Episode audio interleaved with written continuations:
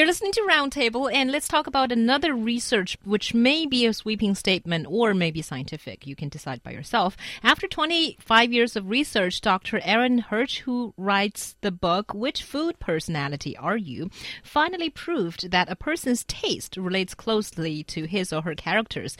This shocking discovery is included in the American Men's Health magazine. It may reshape the way people think about food, or will it?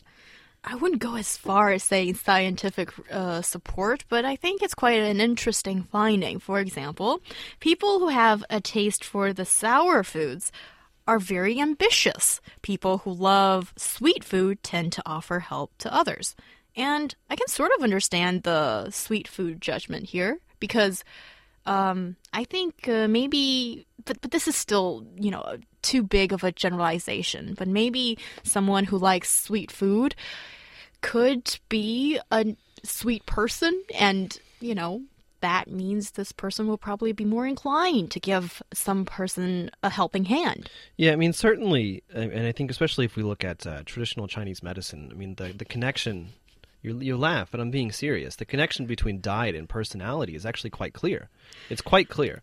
Um, you know, people people who um, eat too much uh, hot things, you know, are more likely to be more hot tempered right? People who who eat cooler things are more likely to be patient and calm, uh, because I mean, again, in, in, in, TCM, the types of foods that you eat, like their I don't know, maybe you call them their essence or something like that, does affect your personality and the way you think and the way you feel.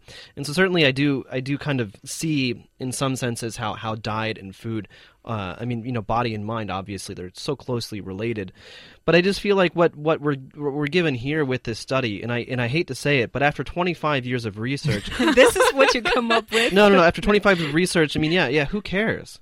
No, I mean, like, like, like seriously, who cares? I think this, this, doesn't this doesn't help me be a happier person. This doesn't help me understand the human condition or the people around me at all because it's it's too general. People, so if you if you are you like spicy food, you are more likely to be adventurous. I mean, yeah, maybe. That might happen to some people. I like spicy food. I'm not that adventurous. Oh, it's very brave of you to admit that and true as well. And adventurous.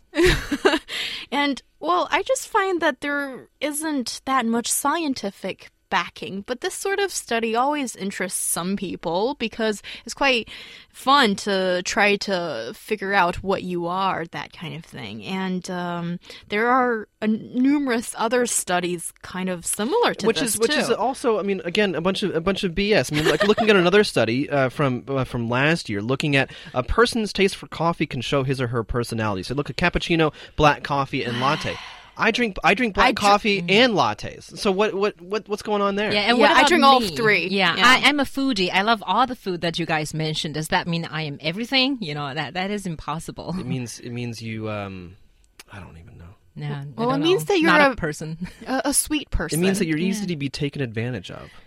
No, Where I do you not. get all too- these conclusions, John? open. I'm I'm, I'm baffled. Uh, let me go to WeChat instead of hearing Please John. do. Uh, yeah, uh, Arya here joins our, our topic about food, and uh, she or he thinks that it's not very persuasive. This study, although you know they say that people who love spicy food might be ambitious or adventurous, but does that mean everybody from Sichuan, Chongqing, Hunan, these places are adventurous? Well, I mean, there is not they, be they do have the la meizi, right? The, the Yeah, spicy girls. And are- also, he's or she says that there there's must be something that has to do with the local weather, the local food traditions, or the local culture as well. You know, not to do with personality totally.